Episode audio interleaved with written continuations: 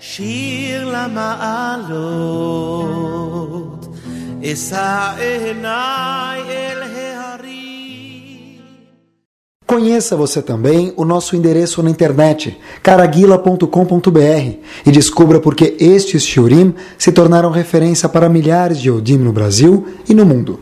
Torah Sound, aproximando a Torá de você de forma autêntica e agradável. Fique agora com mais um shiur do Rabino Caraguila. Bom, vamos lá. Bom, boa noite, vamos começar. Eu vi uma frase que a gente já mencionou ela faz algumas uh, semanas atrás, mas ela é muito boa, então vou começar por aqui, Bezerra Hashem. Sabe que tem três coisas que tem em qualquer cidade judaica. Qualquer cidade, vamos dizer assim, judaica tem três coisas. Restaurante, não necessariamente, né? Mas tem três coisas que tem em qualquer cidade judaica. Uma delas é uma sinagoga, outras é, outra é uma escola, e a outra não deixa de ser um cemitério. O cemitério mostra que alguma vez dentro da história houveram Yehudim naquela cidade. A sinagoga mostra que hoje tem Yehudim na cidade. E por último, a escola mostra que Bezat Hashem amanhã haverão Yehudim na cidade. Quer dizer, quando se fala de escola, se fala de educação, se fala em hebraico da palavra Hinur, isso mostra um pouquinho do que vai ser o que? O amanhã. O ontem a gente vai visitar, vai para a Europa visitar, a gente vê o ontem. No Betacneset a gente pode ver o que tem hoje. Se você quer saber um pouquinho o que vai ser o amanhã, plantar o amanhã, sonhar um pouquinho o que, que vai ser amanhã, a gente olha para Hinur, para a educação, para as crianças ou para uma escola, que isso mostra o que, o futuro dirá.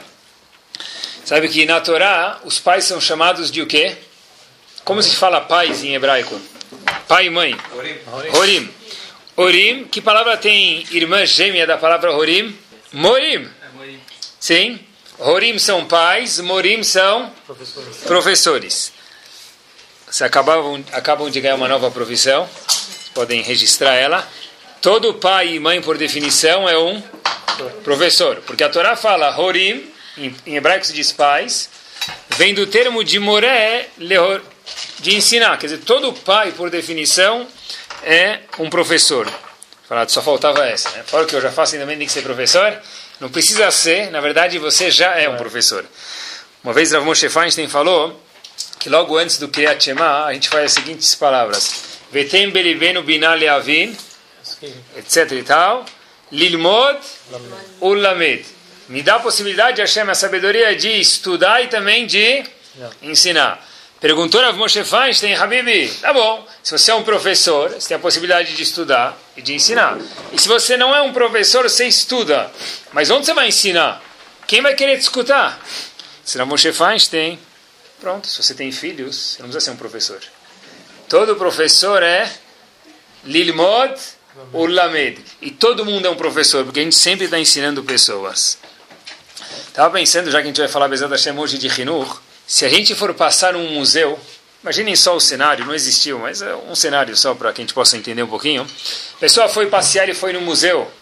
Ele olha lá, de um lado tem Mona Lisa, de outro lado ele vê esculturas chiques, coisas super valiosas, Picasso, ele vê a bola que o Pelé fez o milésimo gol, tem uma assinatura dele, dá para leiloar por alguns milhares de reais ou milhões talvez. De repente ele escuta o alarme tocando, um cheirinho de queimado e gritam: Olha, meu amigo, salve-se quem puder, porque está pegando fogo aqui o museu, e salve também o que?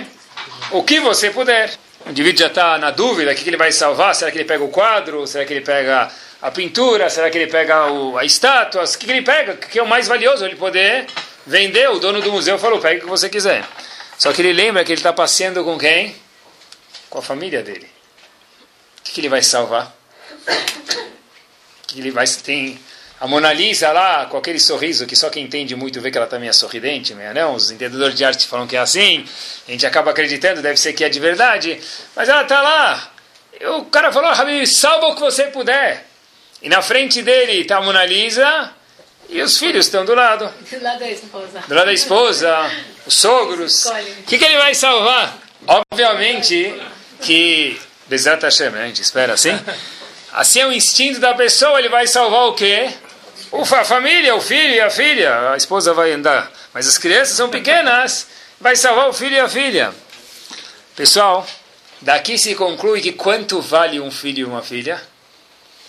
Fora o valor agregado, a gente pode falar o balé, a reunião de escola, a reunião de bagunça, me leva para Mahané, me traz da Mahané, me compra salgadinhos, me leva no dentista, me traz do inglês, me leva, me traz, e me compra, etc e tal, e depois ainda você fala, olha, volta até as oito, se você for demorar, não esquece de me ligar de volta. Nove, dez, fica acordado. Mas cadê você? Você já estava desligado. Ah, esqueci de te avisar. Bem-vindo a pai e mãe. Tá bom? Isso são os filhos. Se a gente for juntar tudo isso, quanto vale um filho, fora monetariamente, emocionalmente, a preocupação, tudo isso? No museu, certeza, a pessoa vai falar, olha, se puder salvar alguma coisa, e só tem uma coisa, salvar meu filho e minha filha, e vou deixar a famosa pintura que vale milhões, ou a bola do Pelé que vale milhões, aí a ver navios. Exatamente, a gente vai ver hoje um pouquinho, com algumas dicas da Torá, Bessiata de Ishmael, como que curtir melhor, dentro do enfoque da Torá, o rinur dos nossos filhos.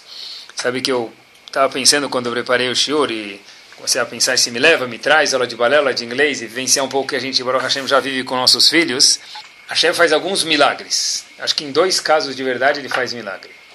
Brit Milá não é um milagre. A criança nem sabe o que está acontecendo com ela, ela chora um pouquinho, a gente não sabe se é de frio, se é de dor, dá um vinho para ela, bebe, sabe Maraná e tchau. Mas, ter filhos, de fato é um milagre. Porque se a pessoa soubesse quanta coisa ele vai passar para cuidar do filho dele, talvez ele não quer se aventurar a ter um filho. Então Hashem faz um milagre, olha, tem, vai ter filho depois você vai ver. Hashem dá forças, obviamente, para isso que a gente está no mundo. Outra coisa que eu estive pensando também que é um milagre é casamento. O cara vai no casamento lá, oi, oi, oi, oi, oi, ai, ai, ele pega a caneta, ele assina Ketuvá. O que, que ele está assinando? Sei lá, está falando uns negócios em hebraico lá, é bom você saber, porque você assinou, tem algumas obrigações, meu querido marido. Ela não assinou, você que assinou. O marido fala, não, é legal, tal, ele casa. Se ele soubesse no começo, ele fala, ah, não sei se vale a pena, vou pensar. A mulher fala, não sei se, se é bom, vou acordar todo dia do lado dele. Mas se a pessoa pensa muito em coisas que ele nunca toma decisões. Então, tem algumas coisas que a gente faz milagres para ter filho, para casar. Vai lá, isso. Casa e depois você vê. Isso tudo são milagres de Akadosh Baruchu. Uma vez, perguntaram para o Razonish como que tem que se tratar um filho. Razonish viveu há talvez meia década atrás. Como tem que se tratar um filho? Meio século atrás, melhor, obrigado. Meio século atrás. Como tem que se tratar um filho? De uma forma gentil ou ser mais durão? Por um lado, uma forma gentil, para ter carinho, por outro lado, para não ser mimado, de uma forma mais durona. Como tem que tratar? Se o Razonish de uma tem que tra tra tratar o filho de uma forma inteligente. Em outras palavras, não é nem durão e nem gentil. Ou é os dois ao mesmo tempo, é uma forma inteligente. O que quer dizer isso, pessoal? Einstein, com 26 anos de idade, curiosidade, Torá também é cultura, fez a teoria da relatividade. Com 36 anos de idade, ou seja, 10 anos depois, ele ganhou o quê? O prêmio Nobel. E Einstein estava procurando uma coisa que na física é chamada equação única. Einstein, depois dos 120 anos de vida, foi embora e não achou equação única. E até hoje, se a gente procurar em relação a Hinur, não vai se achar equação única. Razonich falou, olha, não tem nem duro e nem mole. É de uma forma inteligente. O que quer dizer uma forma inteligente? O mais legal de tudo isso é que a forma inteligente é diferente para cada criança e para cada pai e para cada mãe. A Torá conta a gente, pessoal, havia uma pessoa que a gente ouviu falar, o diretor do Mishkan, como ele chamava? O mestre de obras do Mishkan. Ele tinha um diploma de Oxford. Betzalel. Betzalel, a Torá conta a gente, Betzalel ben Uri ben Hur. Betzalel era filho de Uri e neto de Hur. Assim conta a Torá a gente. Quando ele foi denominado como o engenheiro do Betamigdash, do Mishkan, que ele ia construir a casa de Hashem, o tabernáculo, diz o Agmará no Tratado de Sanedrin, na página Samertet, Amudbet, o seguinte, ele tinha 13 anos de idade. Betzalel era uma pessoa que o Talmud conta para a gente, sabia juntar as letras para criar de novo o céu e a terra. Quer dizer, Betzalel tinha segredos, era uma pessoa super, ultra, hiper capaz. A Torá conta pra gente quem era o pai e quem era o avô de Betzalel. Então pergunta ao Midrash, por que, que Hashem fala pra gente Betzalel, filho de Uri, neto de Hur? Qual a diferença que ele era? Tá bom, quem, ele era o Betzalel, qual a diferença quem é o pai e quem era o neto dele? Quem era o avô dele, de, de quem era, era neto? Diz o Midrash o seguinte, o neto, Betzalel era neto de Hur. Quem era Hur? O Midrash conta pra gente, a gente sabe, que quando foram fazer o pecado do bezerro de ouro, havia uma pessoa que falou eu vou segurar esse pessoal. E foi contra, brigou para fazer, para as pessoas enrolassem que não fizessem o Reta Egel, e ele foi morto. Mataram Hur. Hashem falou, olha, por uma pessoa que se matou para o meu bem, ele acabou, vai embora do mundo e não, não tive nem oportunidade de recompensar ele aqui nesse mundo, disse o Midrash, vou recompensar. O que, que eu vou dar para ele? Um descendente que vai ser o chefe de obras que vai construir a minha casa, o Mishkan. Esse foi Betzalel, neto de Hur. Qual pergunta óbvia? Alguém até aqui falou o quê? Filho. Peraí. Por que, que não deu recompensa que quem construiu o Mishkan? Filho dele. Betzalel ben Uri ben Hur. Hur foi quem sacrificou. Hashem falou, não vou deixar o filho, vou deixar o neto. Mas por que não? Deixasse o filho dele ter o mérito de construir o Betamigdash, o Mishkan. Por quê? Porque Hashem falou, olha, vou te dar o um mérito. E por que foi só o neto, Betzalel? Eu vi uma resposta, o Shiva falou uma vez, uma coisa linda, pessoal, e tem tudo a ver com o Hinuch, é o seguinte. Todo mundo se comporta de alguma forma na vida, tem duas assim formas comportamentais. Uma é um pouco que a pessoa desenvolveu, ele consigo mesmo, e a outra é o que ele herdou da família dele. A última coisa que a pessoa quer ser no mundo é o quê? Eu sou filho do meu pai. Ele é filho do pai dele, ele está orgulhoso disso, mas ele não quer que todo mundo enxergue com ele. O que, que você é? Eu sou meu pai em miniatura. Uma criança não gosta disso e nós não gostamos também. Aí a criança fala: Olha, claro que eu gosto do meu pai e da minha mãe, eu vou honrar eles, é um prazer para mim, eles são super legais e daí por diante, mas eu sou mais eu. Eu, eu até lembro, tinha um aluno, uma vez que o pai dele era muito conhecido, uma pessoa bastante conhecida no mundo, no mundo das yeshivot também. Perguntei para ele, olha, onde você vai estudar depois do terceiro colegial? O garoto me fala, olha, eu vou estudar em tal yeshiva. Falei, olha, por que você não vai para uma yeshiva grande? Você vai... Teu pai conhece as pessoas lá e hoje até para ir no açougue precisa ter protexia. Precisa conhecer alguém. Eu falei, olha, você também conhece as pessoas lá, Habibi. Vai te ajudar, você já vai ter um havruta bom, o Rabino vai te dar uma atenção especial, você vai poder crescer muito mais. Você vai ser super bem recebido, vai ter um bom parceiro de estudo. Sabe o que ele me falou? É exatamente isso, Rabino. Eu quero ir para um lugar que ninguém sabe quem é meu pai. Eu quero ir para um lugar para eu, Reuven, obviamente que o nome, dele é, o nome dele é tudo menos Reuven. Eu, Reuven, quero crescer sem que saibam quem é meu pai. Eu falei, por quê? Não, porque senão você um pedaço do meu pai. Eu quero eu crescer, eu quero eu aprender. Onde a gente vê o conceito que Hashem falou, olha, se eu deixasse o, o filho de Hur falar, olha, você vai construir o Mishkan, por quê? Porque teu pai, porque teu pai, ele ia sentir o quê? Muito pequeno. Hashem falou, olha, eu vou te dar o mérito, mas vai ser para o teu neto. Por quê? Porque Hinur é pensar não no que é bom para mim, e é difícil demais isso, mas o que é bom para quem? Para a criança. Hashem falou, talvez de fato seria mais gostoso para Hur que o filho dele construísse o Mishkan. Mas Hashem falou, olha, para o filho não vai ser bom. Então eu vou passar a bola para o neto que foi Betzalel.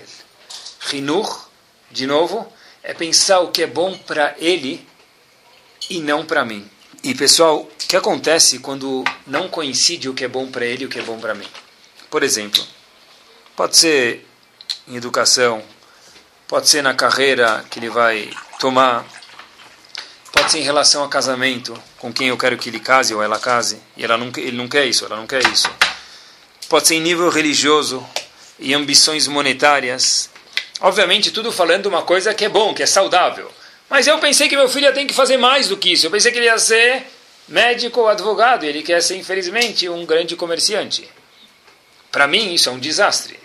Ou se eu for Sfaradi, eu queria que ele fosse um grande comerciante. Infelizmente, ele quer ser um grande advogado ou médico. Isso também é um desastre. A pessoa até me perguntou, nada a ver, mas lembrei agora, o que acontece se alguém, antes, antes de ter Atzalá, que acontece se alguém desmaiar numa sinagoga Sfaradi? Quem vai salvar, né? Uma sinagoga Ashkenazi, sinagoga Ashkenazi vai, tem, tem mais médico do que paciente, talvez, mas sinagoga Sfaradi, quem vai salvar? Hoje já tem a Tzalá, não tem mais esse problema, ninguém, vai precisar também. Mas, voltamos o que acontece quando minha ambição de crescimento é diferente da do meu filho, ou minha vontade é diferente? Ele quer ser alguma coisa que eu, eu não queria que ele fosse. Pode ser de religião, pode ser de casamento. Obviamente, tudo dentro do padrão do que é saudável de verdade. E talvez, quantas vezes a gente já escutou isso? Eu já escutei inúmeras. Poxa, eu não sei o que eu, não sei o que eu vou fazer com meu filho. Mas por quê? Qual o problema? Ele não quer fazer Kriyat na sinagoga. Ele vai lá no Shavuot, Pesach, Sukkot, Kippur, ou o que for, ele não quer fazer o Kriyat Shema. Ele não quer ler Halel na sinagoga. Ele não quer ler o Halel na sinagoga. Qualquer um sabe. A gente já treinou tanto Halel em casa junto, que se você perguntar para a moça que limpa a casa, ela canta Rodo, Rodo, Pega o rodo e canta, ela já canta com o rodo. Ela não sabe que rodo é louvar, ela pensa que é o rodo, mas é uma frase. Ele tem medo do quê? Talvez de nada, mas talvez ele não quer. E aí vem de novo, Betzalel Benori Benhur.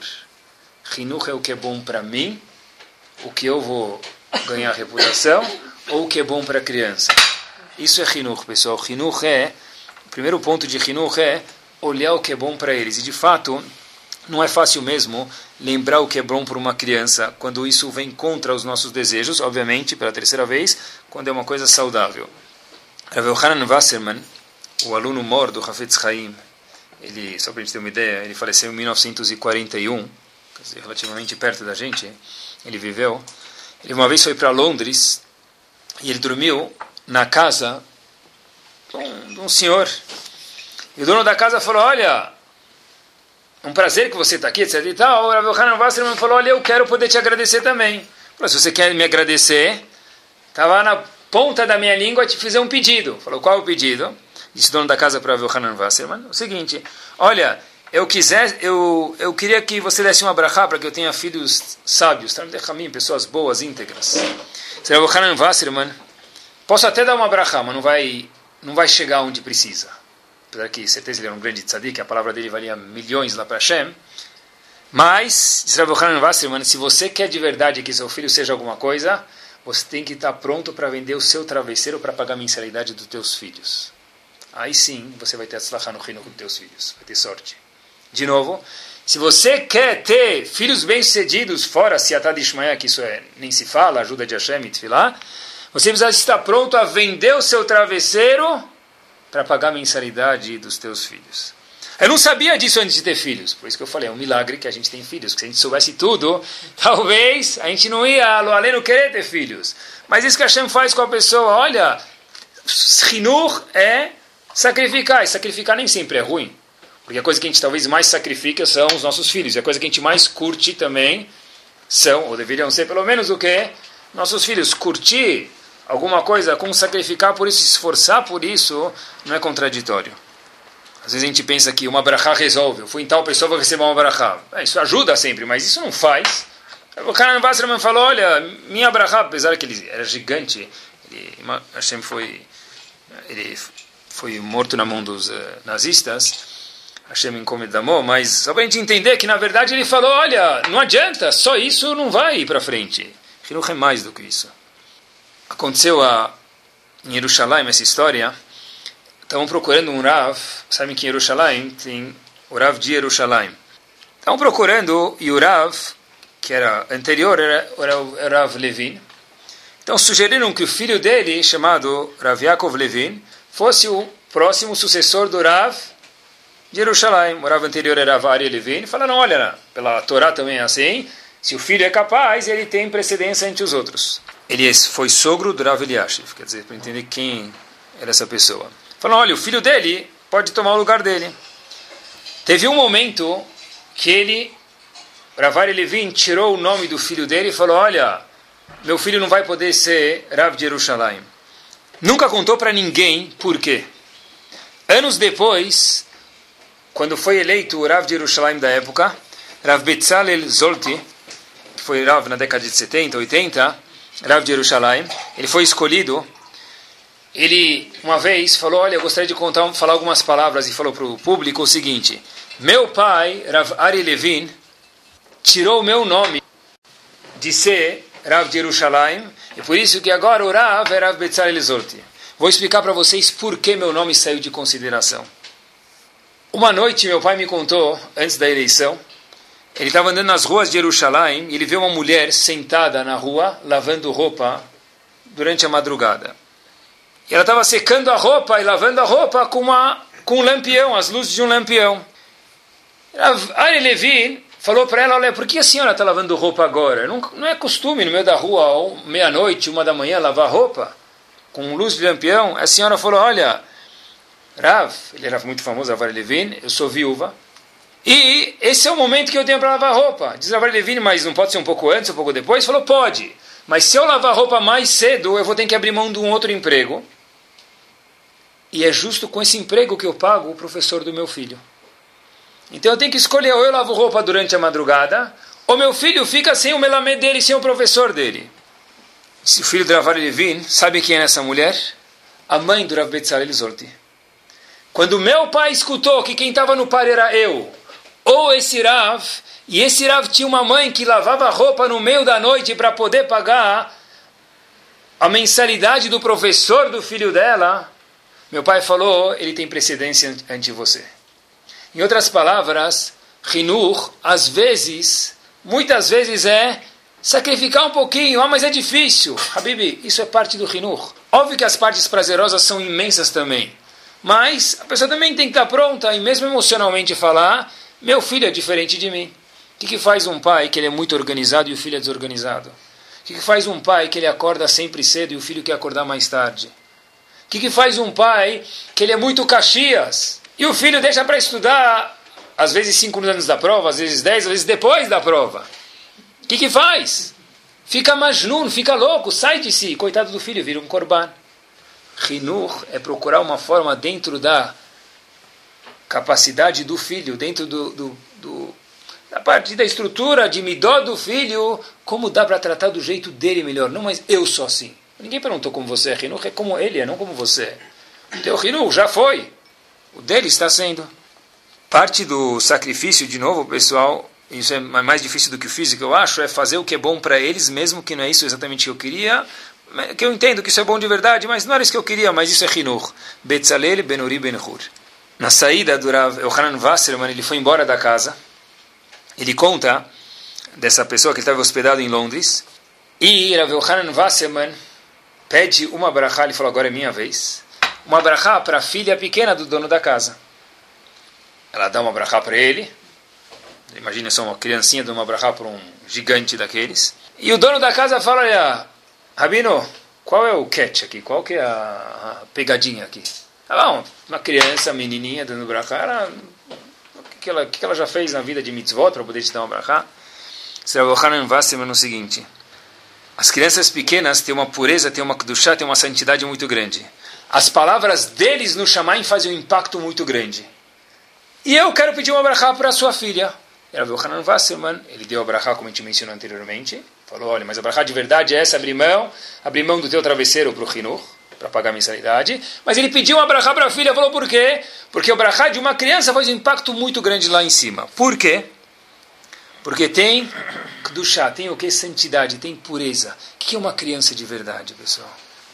Hoje em dia, os anos mudaram um pouquinho, até que idade vai a pureza da criança. Mas olhem o que é uma criança de verdade. Um dos alunos do Gra, Rav Israel Mishiklov, ele morava em Vilna. E a família dele morava exatamente do lado da casa do Gaon de Vilna. Ele conta que a melodia do Gaon de Vilna fez o pai dele, pai desse Rav Israel, que era aluno do, do, do Gaon de Vilna, mudar de profissão. Ele era um comerciante, ele gostou tanto do jeito que o Gaon de Vilna estudava, ele falou, também quero estudar. E começou a estudar, e começou a estudar, começou a estudar. Mas, quando ele estudou mais, a Parnassá ficou inversamente proporcional. E ficou uma situação de aperto. O filho desse Gaon de Vilna, do filho do vizinho do Gaon de Vilna, Ravissai Mishiklov, ele percebeu que a Parnassá, em casa sendo em casa, estava difícil, e cada vez a bureca se dividia em pedaços menores e menores, e a bureca ficava menor, tinha que dividir em número das famílias, das pessoas de casa. Ele, quando ia na escola, voltava e os pais perguntavam: e aí, você não vai almoçar? Fala: não, eu estudo na escola, agora estou dando almoço na escola, e portanto, o almoço eu posso pular, eu vou tomar café da manhã em casa e a janta. Ele vem um dia para os pais, chorando, e fala: pais, eu preciso, eu aprendi na escola que é grave mentir, eu estou arrependido, eu queria vir pedir desculpa para vocês. Os pais falam: o que, que você mentiu? Esse menino que depois virou Ravissai Meshiklov que era vizinho do Gon de Vilna, falou, olha, a gente fala no Vidui que a gente fala o sheker, mentimos. Eu menti. Mas os pais perguntam, o que, que você mentiu? Falou, durante todos esses anos eu falei para vocês que serviam almoço na escola. E na minha escola nunca serviram almoço.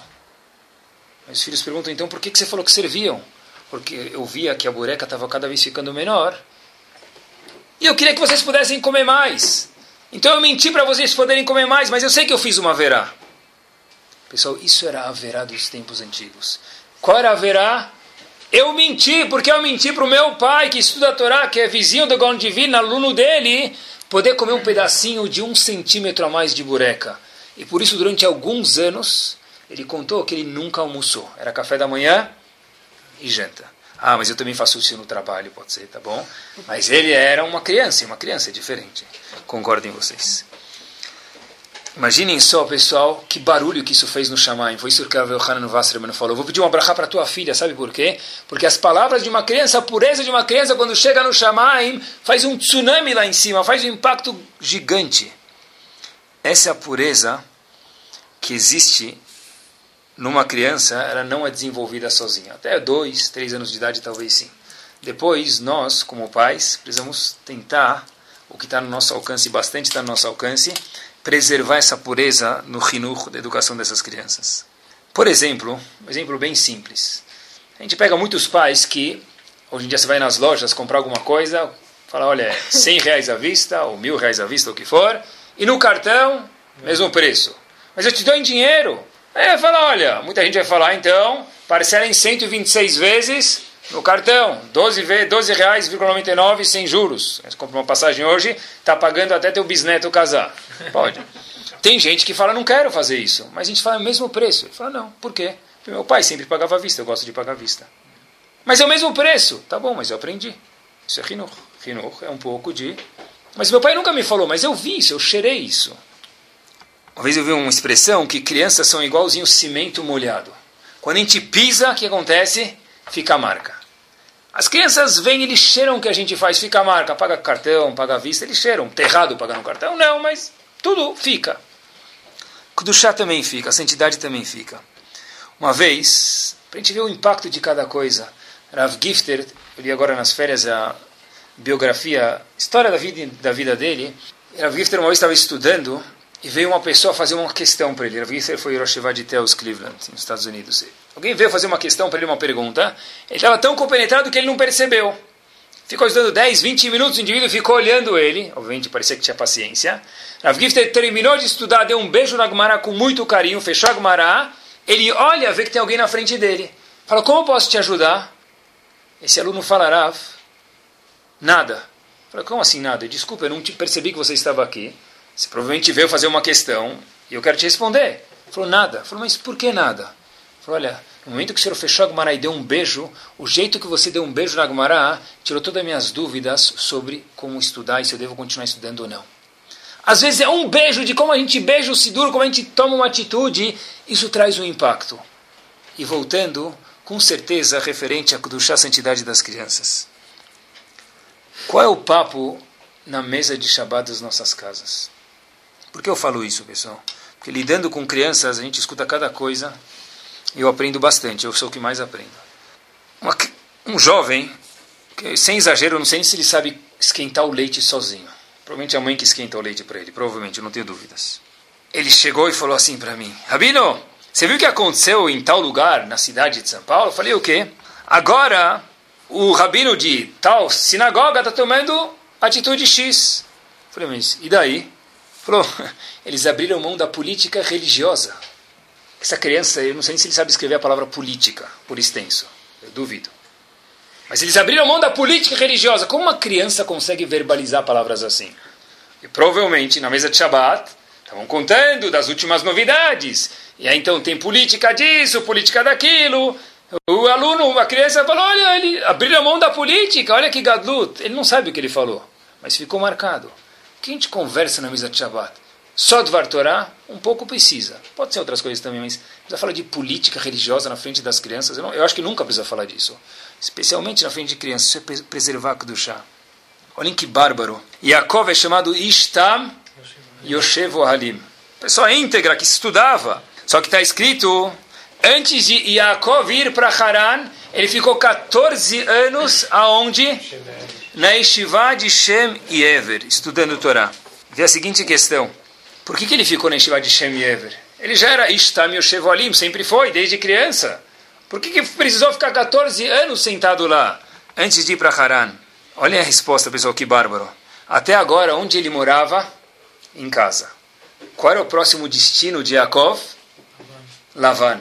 Que de branco só tinha o nome. Lavan era a pessoa mais desonesta que havia. Então, olha, apesar que eu sou Ishtam Yoshev Alim Hashem, testemunha sobre a minha pessoa, Yaakov, que eu sou assim, antes de ir me deparar com Lavan, que eu preciso fazer? 14 anos sentados no yeshiva. Para cuidar dos danos que podem acontecer. Pessoal, que tipo de piada às vezes nossos filhos contam? É sem querer. Mas se a gente ri por uma piada suja que eles contam, nós estamos ensinando os nossos filhos a continuar assim. Vai lavar a boca. Como, pai? Por que eu vou lavar a boca se há um minuto atrás eu contei a piada suja e você riu? Pessoal, as crianças são cimento molhado. Pisou, deixou marca. Ela é super engraçada. Se você acha que é muito engraçada, vai no banheiro, se tranca e ri sem ele perceber. Mas no momento que ele percebeu que você riu, ele entendeu isso mascama uma aprovação. Outro dia, um jovem me falou, ó, teve uma vez, não sei porque ele me contou isso, mas ele falou, teve uma vez que meu pai foi um pouco mais severo comigo. Quando foi? Falei, Rabino, uma vez eu falei uma palavra fora da hora e feia, meu pai falou, por favor, vai lavar a boca, depois você volta. Se o pai se comporta dessa forma, o filho pegou uma mensagem. Que na minha casa não tem aprovação, palavras feias. Isso tudo faz parte de Kedushá. Rinuch é educar nossos filhos, cada um na medida do nível que ele está, mas cuidar, colocar um olho a mais. Hoje a gente está falando sobre Kedushá, sobre santidade. Antes de Yaakov embora da casa de Lavan, ele fala as seguintes palavras. Eu nunca tinha lido o passuco desse jeito. Falou para as esposas dele, filhas de Lavan, a gente precisa ir embora da casa do teu pai. Mas por que, Yaakov? Disse Yaakov para Rachel e Leal o seguinte: Anohiroet peneavichen, eu estou vendo, eu, Yaakov, o pai de vocês. Leá e Rachel, quem é o pai delas? Lavan, onde nós moramos 20 anos. Que ele não está igual. E qual a tradução dos comentaristas? Ele está tramando alguma coisa contra a gente. É melhor a gente o quê? Fugir. Olha que expressão bomba. Tem outro, outro jeito de ler o passuco. Anohir eoet peneavichen. Eu, Yaakov, estou vendo o pai de vocês. E sabe por que eu quero ir embora daqui? Que eineino elai kitmol. Eu já não olho para eles, para Lavan, hoje como eu olhava dois ou três dias atrás. Quando eu cheguei aqui há dois, três, vinte anos atrás, como eu olhava, Lavan é uma pessoa perversa e eu, Yaakov, sou uma pessoa correta, filho de Yitzhak e neto de Abraão. Hoje eu já me acostumei e nem a cara dele já não me parece tão diferente. Quando ele percebeu isso, o que, que Jacob falou? Está na hora de fugir. Pegou Rachel e Leá e foi embora. Chato novo no Passuco. Nunca tinha lido o Passuco assim. Até agora Jacob era lobo mau e agora ele não é mais. Por isso que está na hora de ir embora. Eu perdi a sensibilidade. Eu perdi a aversão ao que, que é errado. Eu preciso sair daqui. Não é fácil mesmo, mas é importante, pessoal a gente não tem ideia do que os nossos filhos veem. Eu preciso falar para vocês, porque todos os Gdolim falam, e, e não tem solução prática, cada pessoa precisa procurar, cada pessoa é diferente, mas um olho aberto a gente tem que ter. Não dá para falar que a gente pode deixar nossos filhos no quarto na frente da internet fechado. Não dá para falar. Mas meu filho é tzadik. Muito bem, ele é. Ele tem que duchar. Mas você precisa investir. Porque se você perder isso, nunca mais volta. Quantas histórias tem nos quatro cantos do globo de crianças que vêm contar para pessoas que elas são íntimas? Fala, olha, eu não consigo mais estudar porque aquelas cenas não saem mais da minha cabeça.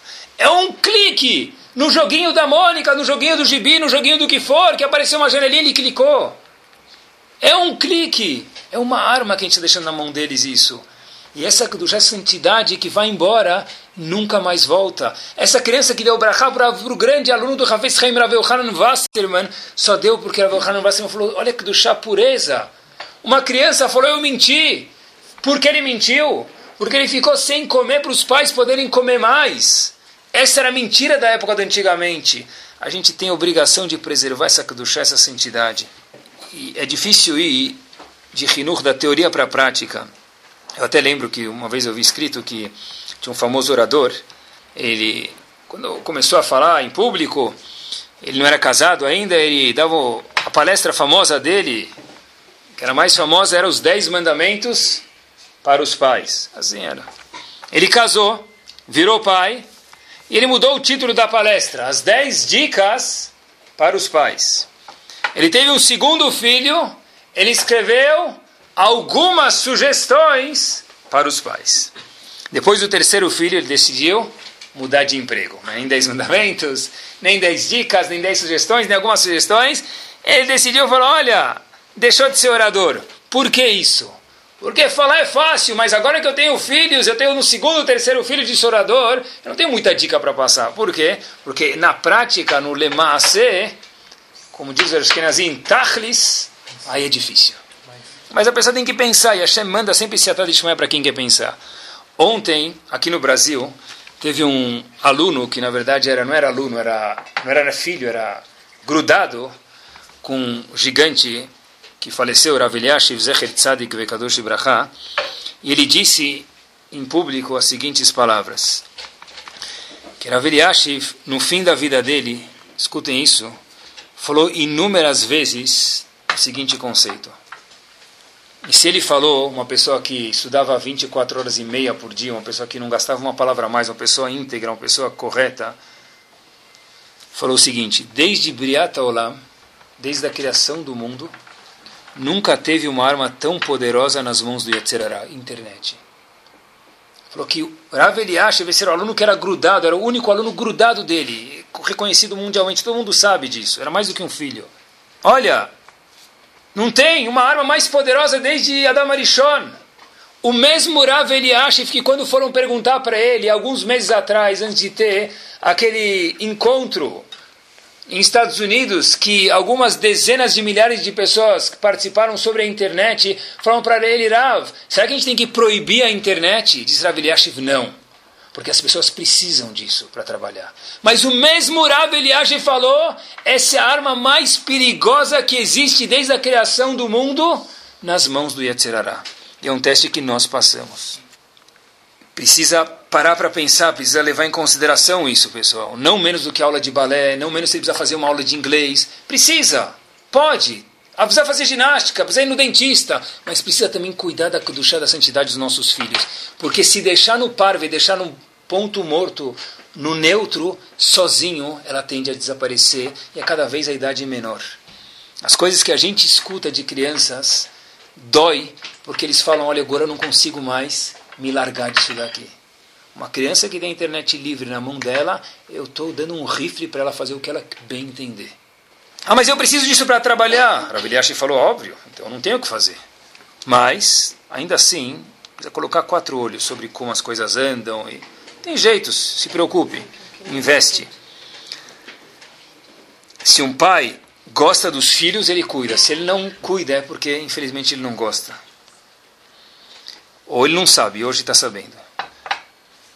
O grande Rav da Gudat Israel dos Estados Unidos, Rav Perlov, Rav de Novo Minsk hoje, uma vez aconteceu uma convenção, ele é uma pessoa muito versada, muito inteligente, muito pé no chão, ele foi falar sobre o assunto de internet para um grupo de líderes. E uma mulher chegou para ele e falou o seguinte: Come on, Rabbi! Aren't you exaggerating? Falou essas mesmas palavras. Em outras palavras, mas Rabino, você não está exagerando? Não precisa de se cuidar tanto assim. Século XXI a gente precisa disso. A pessoa que estava presente falou que faltou o rabino levantar da cadeira, pegar a mulher pela goela. Não fez isso porque é uma pessoa de Midot, mas merecia fazer isso para a ocasião mereceu. e falar o seguinte: falou para ela o seguinte, minha senhora, a senhora cuida de casais e de jovens ou não? Disse ela, não. Disse ele, olha, eu cuido. Eu cuido de casais e eu cuido de jovens. E eu sei o impacto e a destruição que é esse monitor com um cabo que pode trazer o que você quiser e infelizmente também o que você não quiser para casa causa. Eu cuido de pessoas que querem estar juntas e pessoas que casaram e ficaram juntas por inúmeros anos e hoje não querem mais, porque o marido conheceu alguma outra metade, um pouco mais loira, um pouco mais morena lá, e não quer mais saber da mulher dele, e não consegue mais se desligar daquilo. Então, disse ele, I'm not exaggerating, eu não estou exagerando. Eu estou sendo assertivo porque eu sei o que está acontecendo. É tudo, pessoal, tem que se cuidar. Ah, mas pode proibir, não pode proibir? Cada pessoa tem que pensar. Eu, na minha casa, Baruch Hashem, tenho o Zehut, que eu não tenho internet, graças a Deus. Mas, outras pessoas falam, tá, eu preciso, eu posso ter. Cada pessoa tem que avaliar. Mas ainda assim tem que ter cuidado, como ter, aonde ter, onde fica. Para que expor ao perigo? Eu não confio em mim mesmo. Eu sei que Yohanan Gadol não confiou. Eu sou um milésimo dele, não posso confiar. Então, acho que ninguém pode confiar. Eu vi outro dia no jornal Estado de São Paulo uma pesquisa que fiz, fizeram durante 20 anos no jornal. Em diversos quatro cantos do mundo, Associação Americana de Psicologia, de entender até onde vai a coisa. Fizeram videogames violentos que existem no mercado. Obviamente, um videogame interessante que eu vi é não pode deixar a velhinha atravessar a rua, tem que matar ela antes que ela atravesse a rua. Tá bom? É divertido, não deixa de ser divertido. Né? Pega a velhinha. Na nossa época tinha, eu lembro, 1320, quando eu era pequeno, antes da era comum, estou falando. Tinha um sapinho que tinha que ajudar ele a atravessar em cima das madeirinhas, né? Frogger, né? Hoje em dia, é como. Eu não sei se ainda existe esse vídeo, senão a gente pode fazer ele famoso agora, o nosso senhor vai ficar famoso. É como matar a velhinha. A velhinha está passando, tem que matar ela, não deixar atravessar o sapo. Tudo bem. Está escrito que essa Associação Americana de Psicologia fez, cientificamente provado, durante 20 anos, em diversas áreas, regiões do mundo. Como que se. Qual o impacto que tem? E, obviamente, que chegaram à conclusão que uma criança que se envolve em jogos violentos acaba se tornando mais violenta. Depende de escolher o que eu quero para o meu filho, cada um pode escolher. Ah, mas muitos pais falam isso e com razão. Eu tenho medo de privar meu filho, eu tenho medo de colocar leis, porque eu tenho medo de perder meu filho. Eu já escutei esse argumento inúmeras vezes.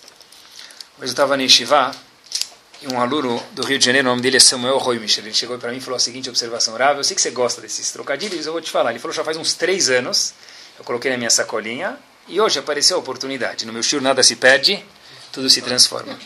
Ele falou o seguinte, Rav, pega a palavra juiz, o pessoal que tem leis, que impõe leis. Em hebraico se diz shofet. Shin, pei, tet, shofet. O às vezes é mudo. Se você pegar essas letras e mudar elas, forma a palavra o quê? Tipesh. Que é tipesh? Bobo. Se ele é...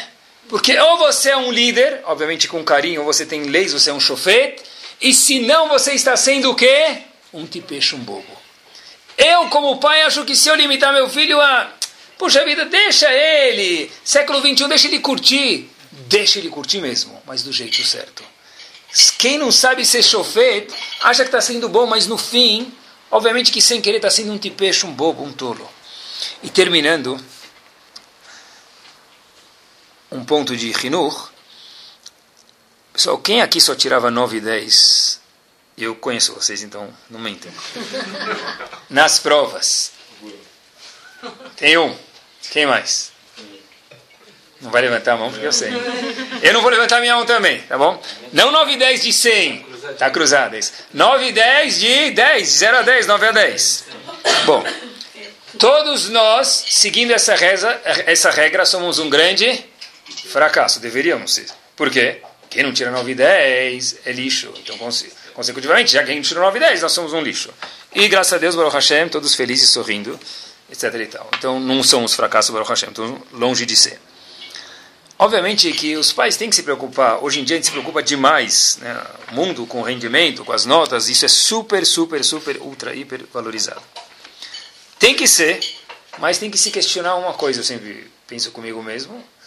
Qual o custo disso para essa criança? Cada caso é um caso, mas qual o custo disso para essa criança? Numa turma, quantos primeiros lugares tem? Um. Então é impossível que ele seja o primeiro lugar junto com outro. Por que você não pegou o primeiro lugar? Porque se você abrir o dicionário Aurélio, você vê que o primeiro lugar só tem um. Então, se outro pegou o primeiro lugar, teu filho não vai pegar o primeiro lugar. E daí? Você está casado, bonitinho, sorrindo, sai nas fotos das revistas judaicas no estado de São Paulo, ninguém nem sabe quando você tirou. Eu duvido que alguém mostrou a caderneta dele para a esposa antes de casar. Quem perguntou? Peraí, quando você tirava na prova? É, eu não sei se eu vou casar com você. Talvez tiveram outras milhares de perguntas: que tipo de perfume você usa, que tipo de pasta de dente você usa, mais banais. Mas a nota ninguém nunca perguntou. Ah, quer dizer que então deixa ele ficar com a carteira cheia de hemorragia, toda vermelha? Óbvio que não. Óbvio que não. Mas qual é o custo dele precisar tirar 9 e 10? Qual é o custo dele precisar ser o melhor? O melhor não quer dizer que ele vai ser o mais bem sucedido. E se isso tiver um custo emocional, aí vai, vai ser o inverso, pessoal. A competição hoje é tão acirrada. Só joga, volta do jogo de futebol. Falei, você que fez mais gols, você que foi artilheiro? O que, que o filho entende? Eu não fui. Em outras palavras, eu sou um grande fracasso. Talvez ele vai virar goleiro para se fazer gol contra, pelo menos aparecer um pouquinho. O, filho, o pai nem sabe se ele é na defesa. Como, pai, como fazer gol lá de trás? Eu sou defesa, pai. Como fazer gol? E se ele fez gol, ele fez gol, ele fez um gol, ele não fez gol, ele está feliz. Tá bom, se ele estiver triste, dá um abraço, mas quantos gols você fez? Tá bom, você jogou bem e tal, deixa ele te contar. Porque se você perguntar quantos gols ele fez e teve alguém mais importante, você pergunta quem fez mais gols, você ou ele, o que aconteceu? Acabou com a criança. Apesar que o intuito do pai e da mãe era fantástico, era bom, obviamente. Quem tira, talvez, uma certa nota já é bom, e daí por diante, talvez uma criança que ela é gênio, ela precisa tirar um V10 mesmo, pode ser, mas outros casos que não são gênios, não são Gondivirna, talvez a gente precisa saber o que, que a gente pode pedir de cada um deles e qual o custo de pedir que eles tiram 8 para esse ou 10 para o outro, etc. E tal. Dentro de cada pessoa que se sucedeu, tem um pouquinho que não sucedeu. E se esse um pouco que não sucedeu ficar muito gritante, isso estraga a criança.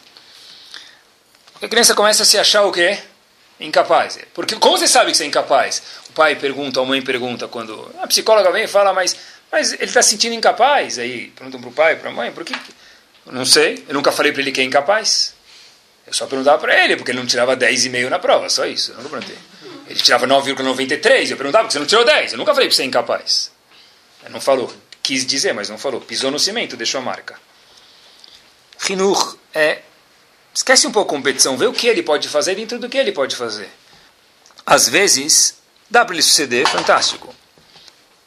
Mesmo religiosamente falando, uma criança tem que fazer todo o Birkat Amazon, por exemplo. É bom a gente questionar um Rav antes de fazer as demandas. Está escrito que, perguntando para Veliashiv, uma criança não... Sei, não sei se eu quero forçar ele, não quero forçar. Veliashiv, quantos anos ele tem? Oito anos até os oito anos Lechatchila, não tem problema nenhum. Você deixa ele fazer um Birkat Amazon resumido, ou fazer o começo do Birkat Amazon. Mas por quê? Eu quero ser mahmir. Seja, põe 12 titziot, faz krau, peito, borboleta e costas no mikve, deixa a criança em paz. Você quer ser mahmir? Seja você. O que tem a ver a criança com isso? Se você obriga ele a fazer Birkat Amazon inteiro, o que vai acontecer amanhã? Birkat Amazon é chato. Se Birkat Amazon é chato, eu só vou comer o quê?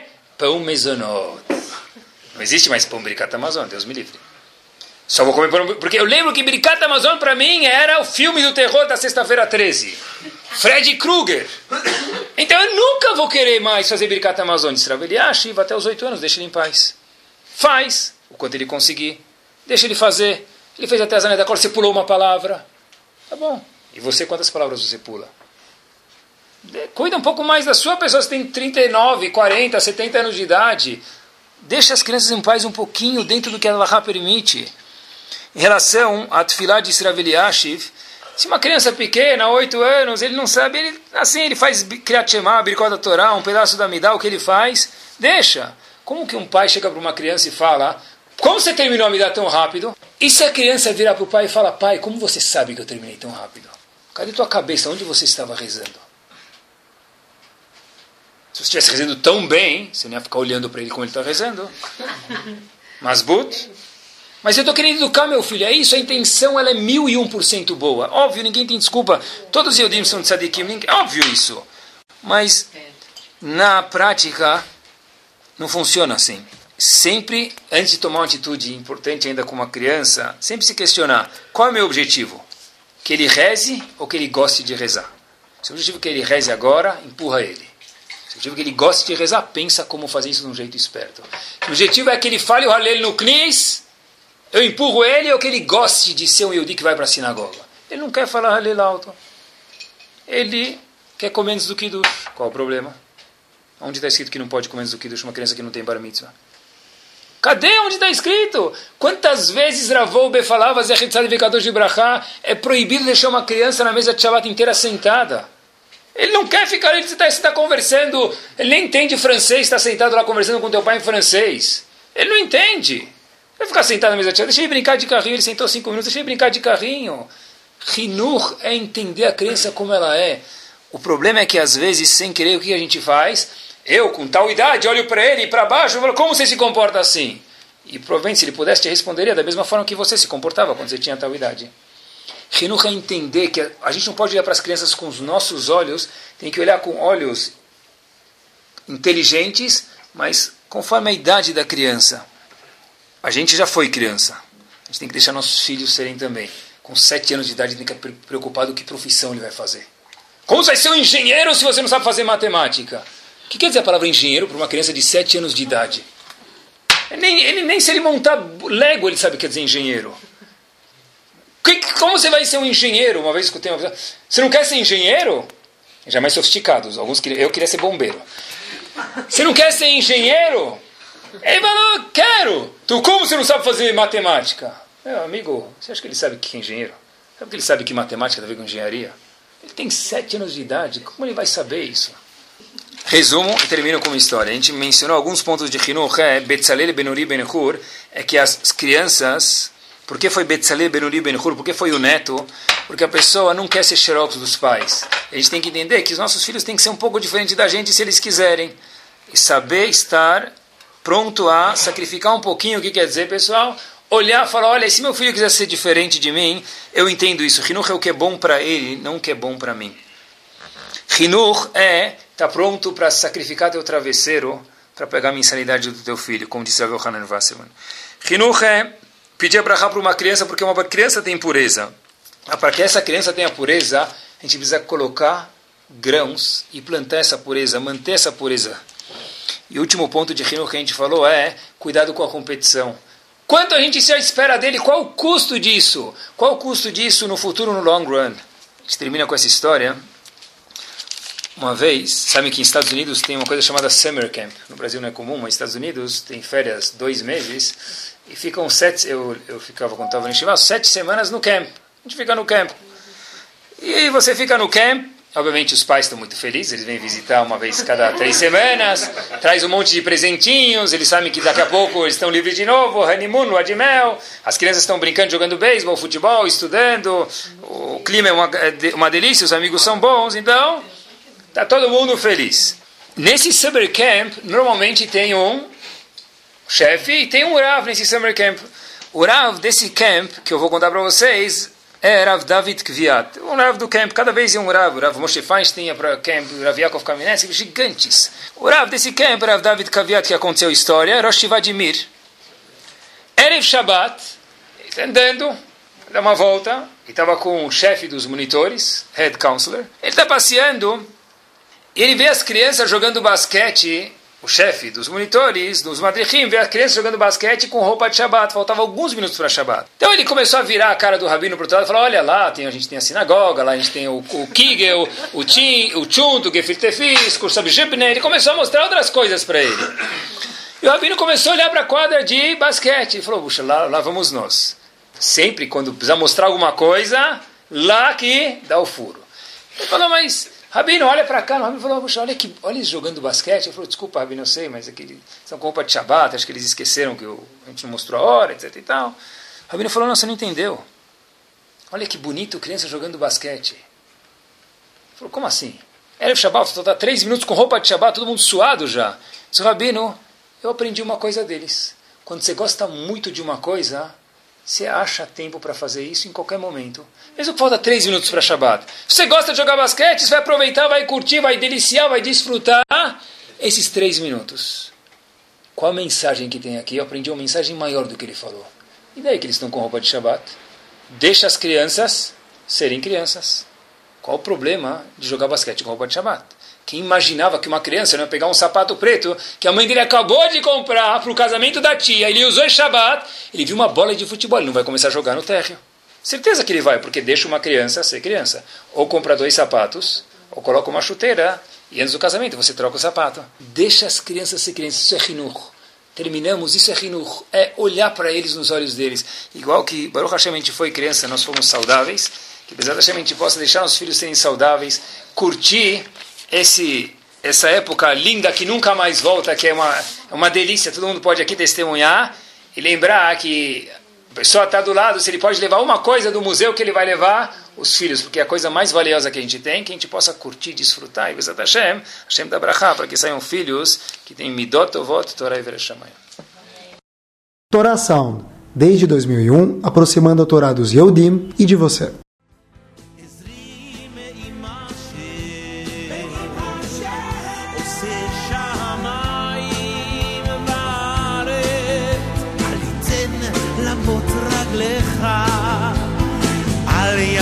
sonreír.